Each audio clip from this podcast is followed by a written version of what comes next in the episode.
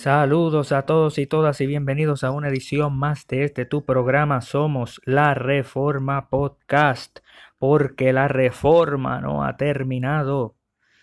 Y en esta nueva serie del nuevo programa de teología bíblica de nuestro podcast, discutimos sobre la creación de la luz en el primer día y lo que significa en el contexto de Génesis 1, esa creación de la luz en el primer día, y cómo esto deja patrones establecido para la interpretación de todo el resto de la Biblia. Por eso el título de este, de este programa, de esta sección es Oscuridad y Luz. La creación de la luz es el primer acto específico de creación registrado en el relato de Génesis. El acto general de crear los cielos y la tierra se declara en el primer verso de la narración. En el principio creó Dios los cielos y la tierra. Génesis 1.1.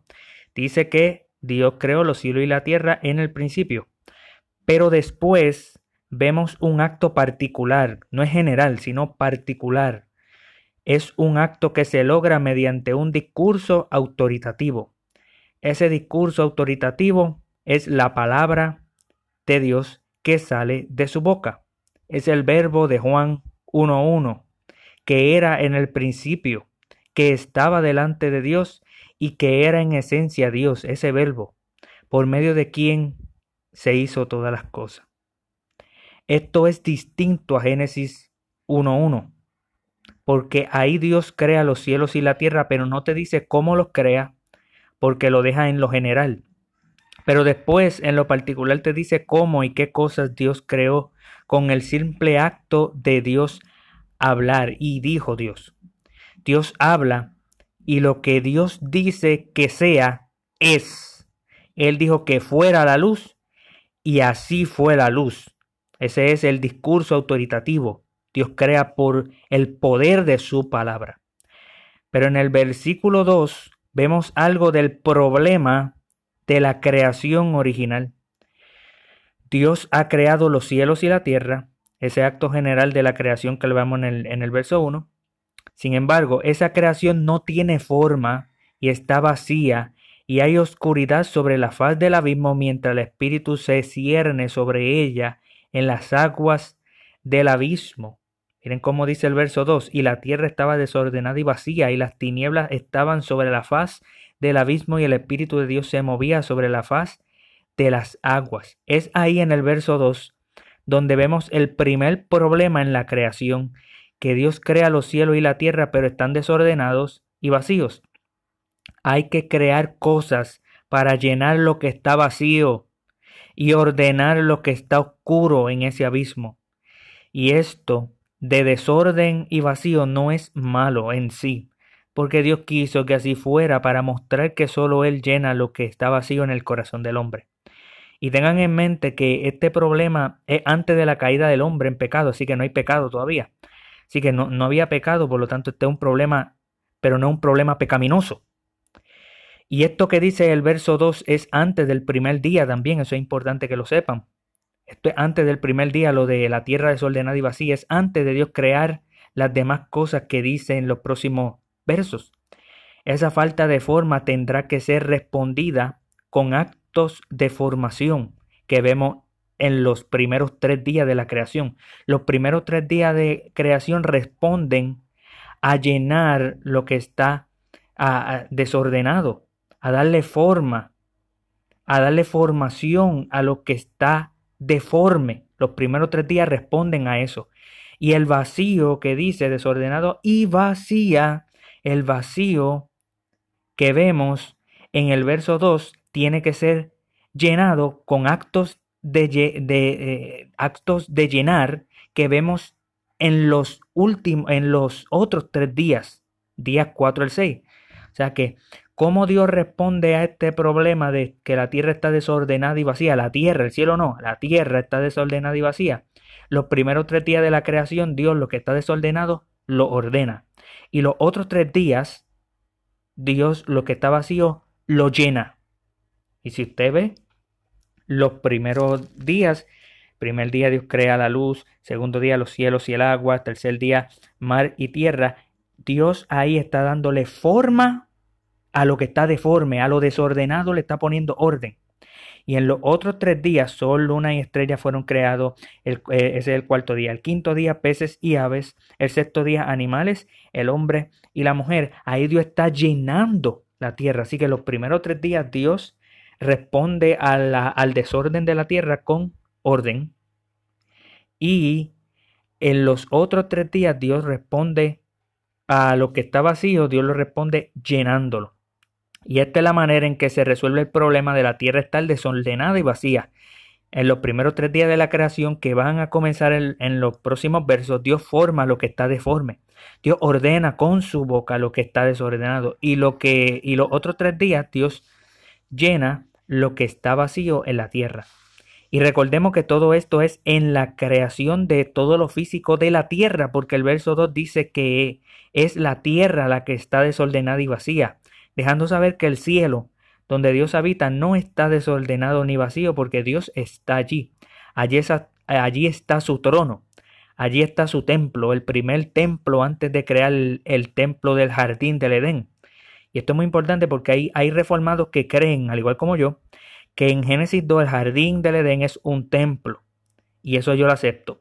Pero habemos reformado un grupo pequeño dentro de ese otro grupo pequeño eh, habemos reformado un grupo minoritario dentro del grupo minoritario de los que creen que, Génesis 2 es un templo, habemos reformado que vemos en Génesis 1 otro templo, es un primer templo. Habemos reformado como yo que creemos que ese no fue el primer templo construido por Dios en Génesis 2. El primer templo fue en Génesis 1.1 y creó Dios los cielos y la tierra en Génesis 1.1 cuando Dios creó el cielo de arriba que hablamos en los episodios anteriores. Ese fue el primer templo. Y como Moisés escribió el Génesis, podemos ver cómo al igual que Dios le dice en Éxodo que construyera el tabernáculo según el modelo que se le mostró en el Sinaí, ese es el modelo de Génesis 1.1. De esa misma manera, Dios crea el segundo templo en el jardín en Génesis 2 según el modelo del templo del cielo de arriba, de Génesis 1.1. También veamos que Dios creó los cielos y la tierra, pero hay un abismo, unas tinieblas y unas aguas que el texto no explica de dónde salieron. Dice que el Espíritu Santo se movía por encima de las aguas en una especie de teofanía, dando a entender que estas aguas estaban en el abismo. Dice que ese abismo era cubierto de tinieblas Así que ese es otro problema, por decirlo así, que va que Dios va a resolver en la creación que sigue. Esa es la respuesta a la oscuridad y las tinieblas. Así que hay una respuesta que Dios les da a lo desordenado y lo vacío. En los tres días, los primeros tres días, Dios responde a lo que está desordenado, lo ordena. Y en los otros tres días, a lo que está vacío, Dios lo llena. Pero también Dios tiene que responder, o sea, no que Dios tiene, que Dios decide responder, porque Él mismo fue que creó ese problema, por decirlo así. Acuérdese que es un problema no pecaminoso, es un problema que Dios crea dentro, dentro de, la, de la drama, del drama que Dios creó en Génesis. Es un problema sin pecado porque había, todavía la caída no existía ahí en ese momento, en Génesis 3, cuando ocurre la caída del hombre en pecado. Si usted leyó los primeros tres capítulos, usted puede ver cómo eso es así. Pero hay otros problemas, está la, la oscuridad y las tinieblas, eso también hay que resolverlo. Y es por eso, ahí es donde entramos en este episodio, la creación de la luz en el verso 3 dice, y dijo Dios, la palabra autoritativa de Dios, dijo Dios, sea la luz, y fue la luz. La creación de la luz trae iluminación a una creación que está, que, está desordenada, claro, y que descansa formalmente en la oscuridad. La creación cuando Dios la creó descansaba en la oscuridad. Por eso Dios dijo, sea la luz y fue la luz. Ahora bien, esta creación es, es un acto de formación, ¿verdad? Está desordenada, pues hay que formarla y lo primero que Dios hace para formar es necesita luz. Implica una división activa. Lo que quiero decir con eso es que se divide la luz de la oscuridad. En el verso 4 dice, y vio Dios que la luz era buena y separó Dios la luz de las tinieblas. Por tanto, esta, esta división no es meramente la creación de un objeto como muchos creen, como que Dios creó aquí el sol, no es la creación de dos cosas separadas que se alternan. Ahora, cuando pensamos en la creación de la luz, a menudo pensamos en un objeto dentro de los cielos y eso es lo que lo que es la luz. Solo ese objeto en el espacio como el sol, el sol es la luz. Pero sin embargo, ni siquiera en el hebreo eso es. Sin embargo, dentro del relato del Génesis, en aquí en capítulo 1, verso 3 y 4, eh, verso 3 y 4, la luz se describe como el día, no como un objeto. La, la palabra en hebreo es or. ¿Ok? No es un objeto. Se describe como el día dice, recordemos, eh, eh, se, describe como un objeto. Recordemos que el sol, la luna y las estrellas no existen todavía. Aquí no está hablando de luz de, en el sol, la luna y las estrellas. Esta luz no son objetos, eh, sino que el, es el día mismo. Ese nombre sustantivo del día, ese sustantivo del día, es la luz, porque Dios le llamó así en el verso 5. Vamos a leer el verso 5 que dice, y llamó Dios a la luz día y a las tinieblas llamó noche y fue la tarde y la mañana un día. O sea que Dios crea la luz. Dios dice sea la luz y así fue la luz. Y luego Dios ve que la luz era buena y él la separa. Se la separa la luz de las tinieblas. Pero en el verso 5 dice que Dios le llama a esa luz el día. Ve que no es un objeto, no es algo que tú puedes tocar físicamente. Es un estado. Es como tener una luz sin una bombilla. Y es difícil de uno pensar una luz sin la bombilla, pero así sucedió. Dios creó primero la luz y después la bombilla. Primero creó la luz y luego la metió en el sol, por decirlo así. ¿Cómo tener luz sin una bombilla que medie la luz. No hay aquí mediadores todavía. Dios mismo, el Espíritu de Dios es el mediador en esta creación. Es como tener fuego, y obviamente Cristo es mediador también. Es como tener fuego sin un candelabro que lo medie. No hay mediación todavía.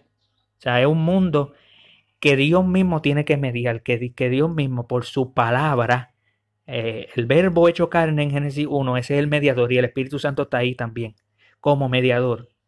Entonces necesita, como no hay mediación en esa luz, Dios mismo es esa mediación, Dios, Dios mismo crea la luz y la sostiene. Es como tener fuego sin un candelabro que lo medie. El día es la luz en el verso 5, no es un objeto, es el día mismo, el día como lo conocemos. Dios le llamó a la condición temporal de tener luz día. No es un objeto, es una condición de existencia.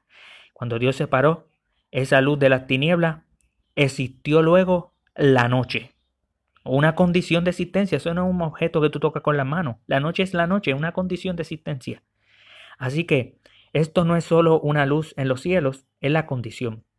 La condición temporal del día que dura aproximadamente 12 horas, para luego la noche aproximadamente 12 horas. Y ese día se alterna con la condición de oscuridad, que es la noche. Dios separó la luz de la oscuridad, la luz de las tinieblas que Dios le llamó día y noche. ¿eh?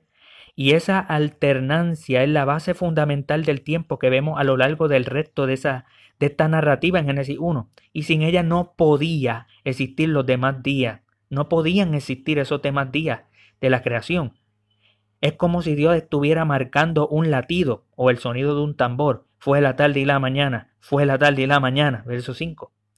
Ese es el latido de la tierra contando su tiempo. Así que el primer día es fundamental para los demás días, porque Dios crea, eh, Dios crea en el primer día el día y lo crea en base a la luz. O sea, Dios no crea el día directo, Dios crea la luz primero y le llama día. Y al separar la luz de las tinieblas, pues ahora tiene otra, otra condición de existencia que se llama noche. Y esa va a ser la base para los otros seis días que sobran, los otros seis días que faltan. Por lo tanto, aquí hay obviamente 24 horas. es difícil argumentar algo diferente. Aquí hay 24 horas y, Dios le llama día y esa condición de día y noche es el fundamento para los demás, los demás días. Y eso lo vemos porque, ¿verdad? Como dije, en esa base fundamental vemos como si Dios estuviera marcando el tiempo de como un latido o como, como el latido del reloj eh, cuando dice eh, en el verso 5, fue la tarde y la mañana, fue la tarde, y eso lo continúa diciendo a través del capítulo 1, fue la tarde y la mañana, fue la tarde y la mañana. Y es poético, claro que sí que va a ser en cierto sentido poético, pero, pero eso es histórico también. O sea, hay un latido, está contando 24 horas, 24 horas. Y que eso es lo que introduce una narrativa muy interesante por el tiempo. El primer día, el último día, eh, el primer día, el último día de la separación del sábado en la conclusión de la semana, y los días centrales, el establecimiento de las luces en los cielos para gobernar el día y la noche, todo eso está conectado, el primer día, el último día, y todo lo que ocurre en el medio con, con, con, con las luces, con el sol, la luna y las estrellas, todo eso está conectado. Dentro de cada uno de estos días vemos un interés por el tiempo. Dios está interesado en el tiempo. Que la creación de Dios es una que tiene un, un orden temporal. El orden en la creación es un movimiento de la noche al día. Si se fijan, de la tarde a la mañana, de la oscuridad a la luz. Si se fijan en los versos, se van a dar cuenta de eso, que dice, y fue la tarde y la mañana, no dice fue la mañana y la tarde, y fue la tarde y la mañana. O sea, eso es muy interesante, que el patrón es una patente más amplia del movimiento desde la oscuridad y un desorden desde el estado original que vimos en el verso 2, desordenada y vacía, de la creación a la gloriosa creación llena de luz que vemos en el gran día venidero del día del Señor, simbolizando, y está simbolizado en este primer día, el día del Señor, el último día de nuestra historia, lo simboliza este primer día. O sea que vemos ese patrón que en el primer día sigue el mismo patrón antes de que existiera el primer día. Antes que existiera el primer día, todo está desordenado y vacío. Y el primer día Dios crea la luz, pero y, Dios le llama día. Pero fue la tarde y la no fue la mañana y la tarde, fue la tarde y la mañana. Eso es un patrón que sigue la Biblia. Primero está lo carnal y luego está lo espiritual, 1 Corintios 15. Primero está lo humano y luego está lo divino. En, en cierto sentido, Dios planeó para que ocurriera así, de esa manera, eh, para, para, mostrar la gloria de Dios en el último día de la, de la existencia, donde Dios va a ser glorificado. La creación de la luz en el primer día es el para, es eh, esa creación de la luz en el primer día es paradigmática para los eventos de creación de los días postreros. Pero no solo eso, es la condición previa. El primer día es una necesidad, es una condición antes de los demás días que van a seguir el, el mismo ritmo y el mismo latido de 24 horas. Sin este evento de separar a la luz de la tiniebla en el verso 4, no podría haber este movimiento de la tarde a la mañana en el verso 5, esta sucesión de tiempo que caracterizan los días siguientes. De la misma manera que si en el día final no se separan a los hijos de la luz de los hijos de las tinieblas, no puede comenzar la eternidad. Y recordemos que dice que Dios vio que la luz era buena, Dios juzgó a la luz y determinó que era buena y por eso la separó de las tinieblas. Por eso es que el, primer día está conectado con el último día, con el día del juicio final. Porque Dios juzgó la luz. Esa luz es ectípica, es, es ectípica de Dios mismo, que es la luz arquetípica. Esa luz es una luz representativa, es creada por la palabra de Dios según la imagen de la luz de Dios. Así que antes de Dios crear el segundo cielo que vimos en el, episodio anterior, ese segundo cielo que fue creado según la imagen del primer cielo en Génesis 1.1, antes de eso Dios creó una luz a la imagen de Dios mismo, quien es luz. Esta es una luz representativa, ectípica, eso es lo que significa ectípica, representativa de la luz arquetípica de Dios. Resumiendo, Vemos en la creación de la respuesta de la luz a algunos de los problemas de la creación original sin forma y vacía. Vemos la división del tiempo, del tiempo entre la tarde y la mañana y vemos un patrón en el paradigma para los días siguientes. En la división de la noche y del día se crea un patrón ordenado de tiempo de 24 horas, y esta estructura proporcionará la base para todo lo que sigue, del verso 6 en adelante, que veremos después en otro episodio, no solamente en el capítulo 1 de Génesis, sino en toda la Biblia, en toda la escritura, ya que vemos un movimiento en toda la Biblia desde una creación caracterizada originalmente por la oscuridad, por el desorden y por el vacío, a una creación que brilla con el resplandor de la luz pura de Dios. Amén.